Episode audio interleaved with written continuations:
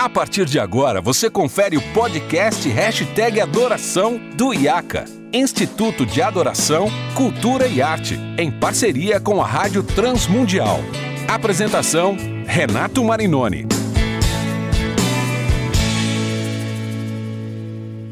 Olá, seja muito bem-vindo a mais um episódio do podcast Hashtag Adoração, diretamente do Imersão IACA 2021 que por motivos óbvios está acontecendo totalmente online, ao vivo, pelo Zoom. Estamos aqui conectados em 55 líderes de louvor de mais de 30 cidades do Brasil, 11 estados diferentes, e hoje tendo a alegria de receber diretamente dos Estados Unidos ele que eu considero o maior compositor da nossa história recente da música cristã, o querido Guilherme Kerr Neto. Guilherme, seja muito bem-vindo mais uma vez. Privilégio ter você aqui com a gente. Obrigado, Renato. Minha alegria.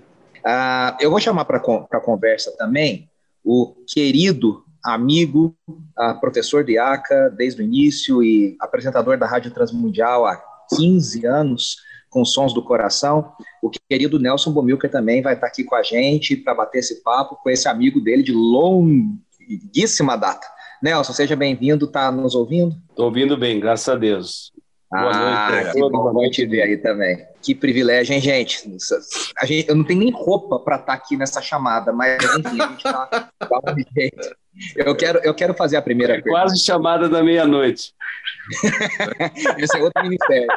É, eu quero fazer a primeira pergunta para vocês. O Guilherme estava falando sobre o texto de Colossenses 3,16 e Efésios 5, 18 19 sobre salmos, hinos, cânticos espirituais, a igreja que é cheia do Espírito, e vocês compuseram muitas coisas baseadas em textos bíblicos, né? Vocês fizeram Louvor 3 inteiramente de salmos, o Nelson produziu, o Guilherme fez com Pimenta o CD, a, o projeto das, das parábolas de Jesus, as cantatas lá do Morumbi, né, do livro de, do, do Evangelho de João, do livro de Atos, de Isaías, Consola, Consola o Meu Povo, que é lindíssima.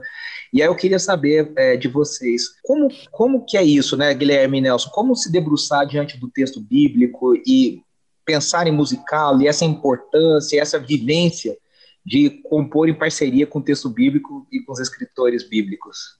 Então, eu, um, eu acho que, em parte, o nosso, o nosso começo no, no ministério, esses anos que eu mencionei no comecinho, você não estava, mas eu mencionei um pouco meu, do meu testemunho, do que aconteceu na minha vida e como que eu cheguei até Deus, ou ele chegou até mim, que foi também através da música, mas eu, eu creio que uma coisa muito forte foi essa, que a palavra, a palavra eterna de Deus é aquilo que a gente estava ouvindo, que estava sendo cantada, ou diretamente, ou então coisas que eram baseadas nessa palavra. Então, eu desde cedo, desde então, eu abracei essa vertente, ou seja, claro, você pode ter outros caminhos, você pode, eu já fiz outras coisas, ainda faço, de vez em quando coisas que são uma coisa pré-evangelística, uma coisa que menciona alguma relação com Deus, mas não baseada num versículo diretamente, ou numa, mas só um, só um conceito, ou só, às vezes, uma coisa que é uma resposta minha à revelação de Deus natural, a revelação de Deus na natureza. E eu faço de vez em quando, aliás, eu fiz um CD inteiro só com músicas assim, com várias músicas assim, e levei muito muita crítica, porque alguns irmãos acharam que eu tinha caído na fé, que eu não era crente mais e coisas assim. Mas caiu, mas, mas levantou caí, mas levantou. Tropeça aqui, cai a colar, mas de novo levanta e começa a cantar. Então, eu, mas eu acho que, na verdade, o meu maior chamado é esse de, de tentar traduzir a palavra numa linguagem talvez mais jovem, numa linguagem talvez mais poética. Ah, então, de vez em quando, nós fizemos alguns salmos, quase que literalmente tudo, mas eu nas cantatas, por exemplo, no Vento Livre, a história da mulher samaritana. Quer dizer, você pega as ideias básicas do texto. É aí, a minha favorita essa. Da, da... Você tenta não fugir do texto, né? Mas ao mesmo tempo você insere as coisas que você imagina que estariam acontecendo. O coração dela, os sentimentos dela, por que, que ela achou que Jesus era diferente, por que, que ele olhou para ela diferente, o que, que era diferente no olhar de Jesus, coisas assim que é para intrigar a pessoa que está ouvindo, para ela ouvir aquilo e falar assim: opa, eu quero até saber quem que é esse Jesus aí, porque os homens sempre me olham do mesmo jeito, e coisas assim, entendeu? Então você trazer essas coisas Um, então eu e, e, é uma coisa que de tanto treinar, eu diria assim, eu hoje em dia ainda tenho feito música, ainda tenho trabalhado em composição e tudo. Uh, eu faço a mesma coisa. Eu ouço a música, eu fecho os olhos e eu peço para Deus assim uma Uh, aliás, não preciso nem pedir, porque já está pedido, mas em geral já começo a ver alguma coisa, já começo a visualizar alguma coisa, e um, e um texto bíblico, uma, alguma, alguma intuição, e isso, claro, tem a ver com quanto você conhece da Bíblia, ou lê a Bíblia, ou está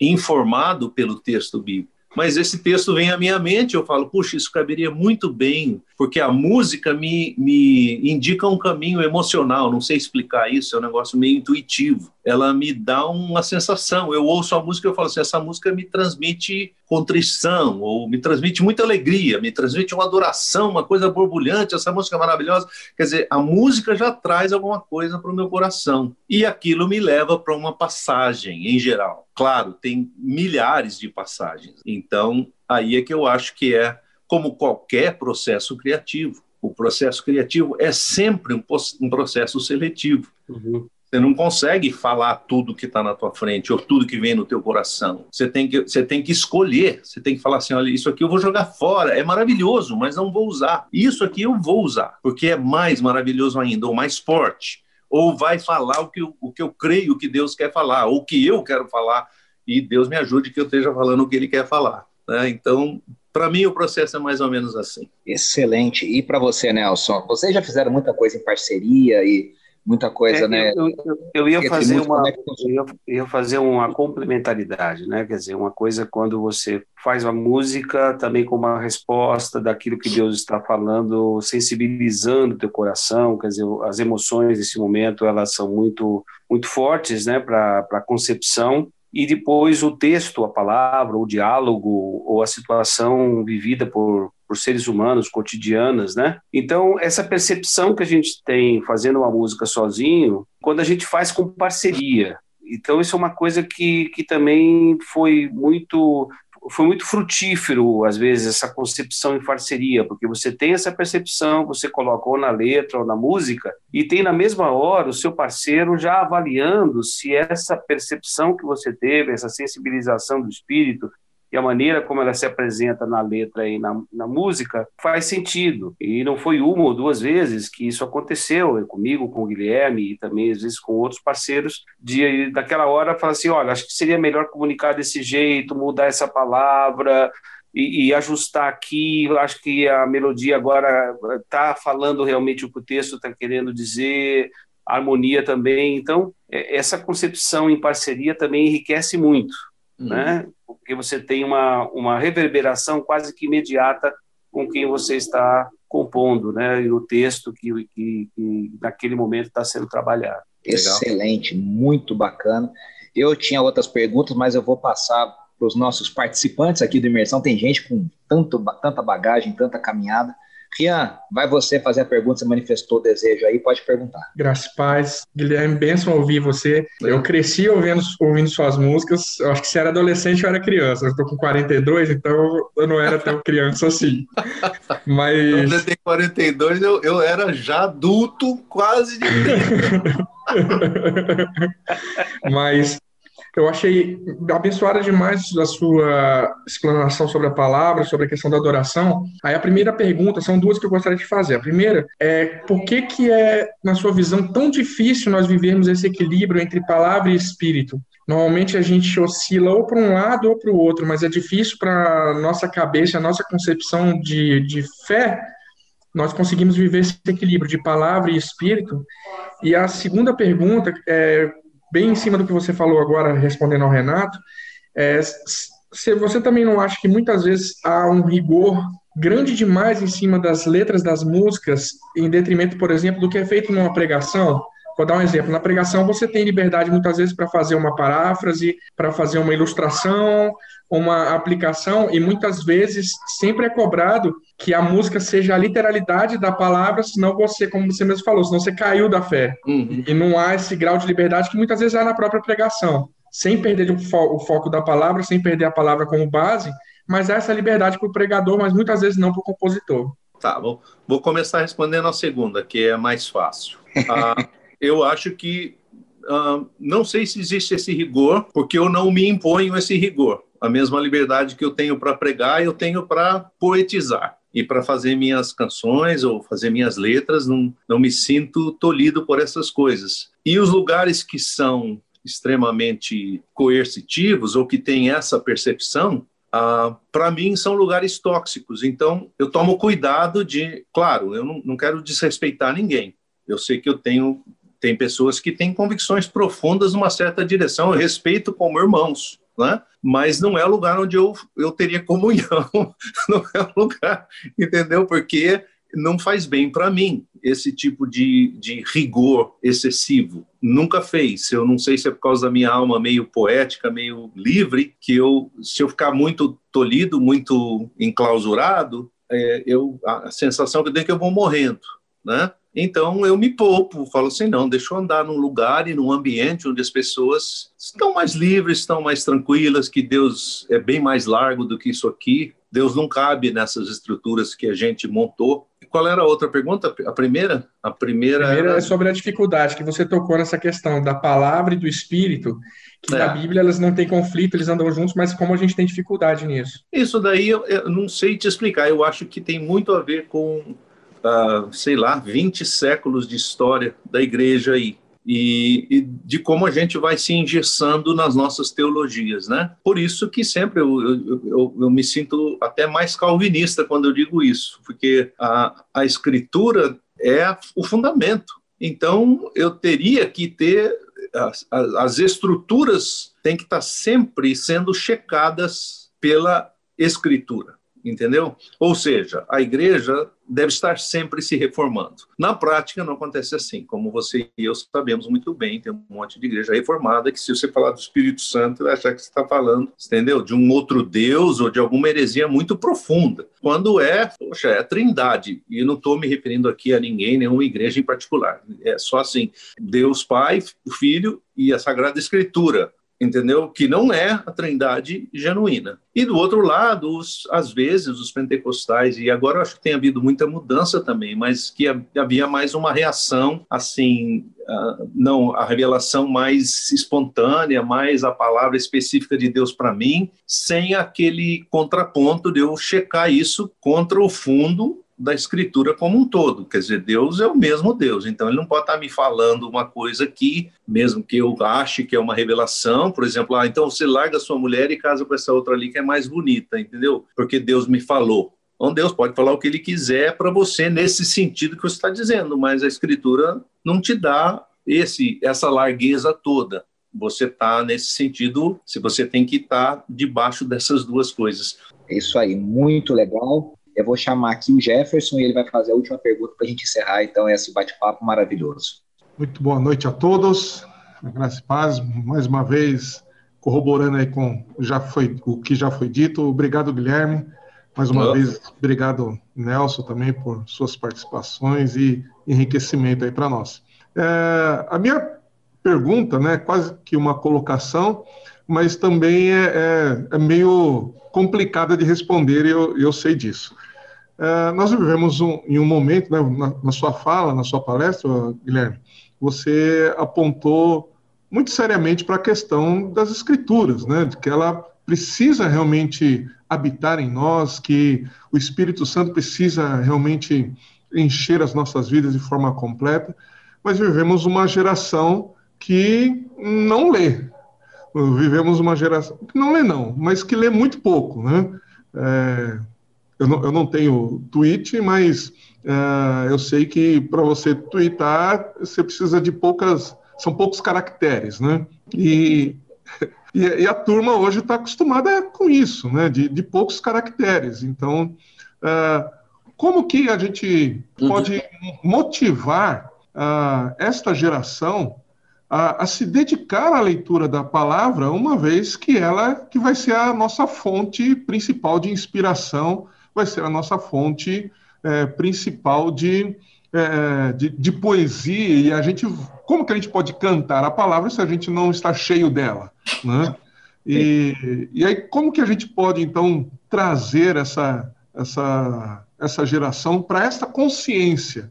da importância de se dedicar tempo à leitura, à boa interpretação das escrituras, para então, a partir daí, é, se inspirar a, a, compor, a cantar e a adorar?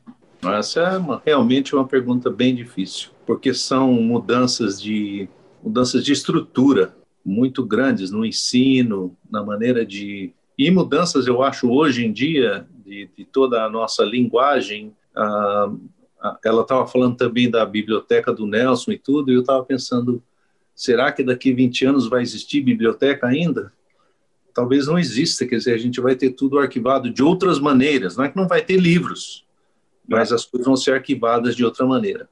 Então, gente, acho que a gente tem que acompanhar, vamos dizer assim, em certo sentido, acompanhar o fluir da, do, do, do desenvolvimento e do, do, caminho que a humanidade está tomando até certo ponto. Num certo sentido, a gente tem que ser pioneiro e, e, e, mostrar o caminho, e num outro sentido, a gente tem que acolher as mudanças que acontecem. Então, por exemplo, muita gente não gosta de ler. Eu tenho dois sobrinhos que leem três, quatro, cinco livros por semana. Eu nunca li tanto quanto eles e nem vou ler na minha vida. E eles já leram mais com a idade que eles têm do que eu já li na minha vida inteira, porque eles são ávidos leitores, porque de alguma maneira a mãe, o pai e a escola ensinaram isso aí para eles. Não são leitores da escritura sagrada, não são, entendeu? Então estamos falando de duas coisas diferentes aqui, mas pelo menos gostam de ler.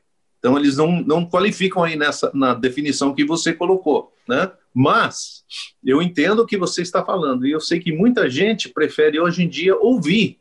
Então tá cheio de Bíblias aí lidas que você pode ouvir. Então você está no carro, você está dirigindo no meio do trânsito, você está num momento que você não pode estar tá lendo a escritura porque você estaria desatento ao, ao, ao, volante. É a cultura do podcast hoje. Você Exato. ouve as mensagens, as reflexões, tudo em podcast. É. Então, eu nem digo, diria assim, tem muita coisa que, que não é nenhum podcast, quer dizer, tem, a, tem, tem leitura específica. Da, você pode pegar a Bíblia inteira e Sim. ter no seu carro para você ouvir, para você uh, ir curtindo e você ir ouvindo e aprendendo mais. Mas o que eu acho que falta, quem sabe, é esse encorajamento das pessoas quererem fazer isso, né?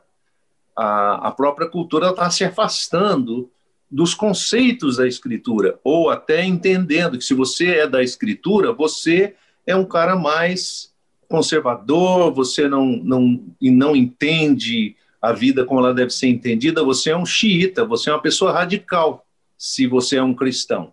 A cultura em muitos lugares, aqui na América inclusive, a, tem se indignado contra os cristãos. Aí tem uma grande discussão se, se é válido, se não é válido, se, se, se é justo isso que está acontecendo ou se não é, mas de qualquer maneira há uma, quer dizer, eu preciso começar, eu creio, né, encorajando as pessoas a amarem a Escritura. E não existe maneira mais forte de fazer isso do que o testemunho. Então, por que, que eu amei a Escritura? Porque eu fui criado numa geração que aprendeu a ver que a Escritura transformava as pessoas, ouvia testemunhos, ouvia histórias de missionários, ouvia coisas que se falava, puxa, isso aí é lindo. Então, isso daí encoraja você a buscar, eu preciso desse, uh, eu quero esse caminho aí. Então é isso. Eu acho que ah, existem muitas mudanças grandes. A gente precisa. E eu acho que a mesma coisa na música. A música hoje em dia tem, muitas, tem muita música que não tem muita relação com a escritura mais, né? É mais uma música do que, que eu estou sentindo, coisa assim. E tudo bem, porque também tem um lugar para o seu o que, que você está sentindo, né? Como um salmo. Mas tem que, num certo sentido, poder me levar a Cristo ou me levar a algum ensino.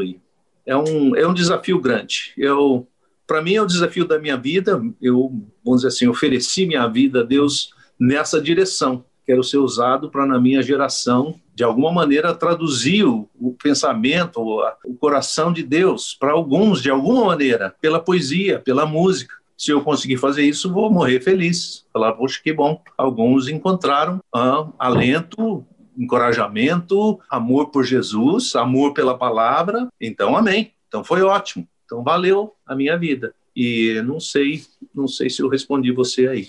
É, realmente essa, essa resposta aí, ela, ela quase que um, um, outro outra conversa, né, uma outra noite só para conversar. É, eu, eu, eu, acho que também a música ela ganhou, ocupou um espaço maior do que a palavra nas ministrações de louvor, de adoração. A música ela se torna um encantamento e às vezes um distanciamento da palavra. Ficamos às vezes uma hora cantando e muitas vezes as pessoas cantando coisas que não têm a ver com a palavra e quando chega a hora da pregação, nem os próprios músicos ficam para ouvir a palavra. Eu me lembro na, na Coreia, quando nós estávamos num culto, um grupo de ministração na semana inteira no encontro de no encontro AD 2000 eh, era uma igreja presbiteriana com 10 mil membros. A banda tocava e acabava de tocar, eram músicos excelentes, saíam iam lá para um chafariz que tinha lá fora, que eu diria que é o bebedouro, que todo mundo fica lá e volta só na hora da pregação. E um dia chegou o Graham, o, é, Graham Kendrick para ministrar e ele chegou com o seu grupo e ministraram uh, numa quinta-feira pela manhã e aquele auditório veio num quebrantamento muito grande que não aconteceu em nada daquele tempo. Aí você via todo o time que veio com ele, eles não saíram, eles foram, sentaram para ouvir a palavra e ali tinha uma pérola e um segredo os músicos sendo alimentados, encorajados a ouvirem a palavra e depois saírem para meditar e trazer e, fruto dessa meditação contínua, como somos encorajados no Salmo primeiro e fruto da palavra ah, podemos conceber as canções e amarmos amarmos a letra. O Guilherme, eu conheci o Guilherme é, com essa capacidade que ele tinha de escrever de uma maneira lindíssima no início da juventude dele e, e, e esse cuidado que ele sempre teve com com a pena, com a escrita, com a leitura, a herança que ele recebeu da família dele, o exemplo que ele teve na vida das pessoas, né? Vocês estão vendo aqui o, essa biblioteca e essa biblioteca ela é quase toda semana retroalimentada pela minha filha, que lê o dobro do que eu leio e que, e, e compra livros e que põe no Kindle quando está viajando, ler, ler, ler, ler, ler. E isso é uma disciplina, é quase que uma disciplina espiritual que nós temos que, que desenvolver. A música muitas vezes acaba ocupando um lugar desproporcional. Ela ganha muito mais o nosso encantamento do que a palavra. E nós estamos numa geração que se conformou né? E aí aquela diferença que o Iaka sempre traz aqui da música cristã ou música gospel, que deveria muitas vezes cantar conteúdo da palavra, mas não canta, ah, nós precisamos é, continuar encorajando pelas maneiras criativas, como o Guilherme falou, CD, MP3, mas deixar que a palavra vá ganhando é, profundidade no nosso coração, no cotidiano da nossa vida. Dai glória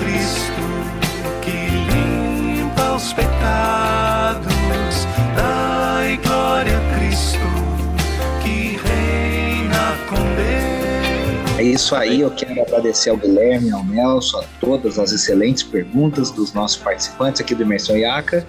Encerrando esse episódio do Hashtag Adoração, lembrando, semana que vem nós estaremos aqui e você pode ouvir esse e o todos os outros programas, os Sons do Coração apresentado pelo Nelson há 15 anos aqui na Rádio Transmundial lá no site da rádio, transmundial.org.br. Um grande abraço e até semana que vem.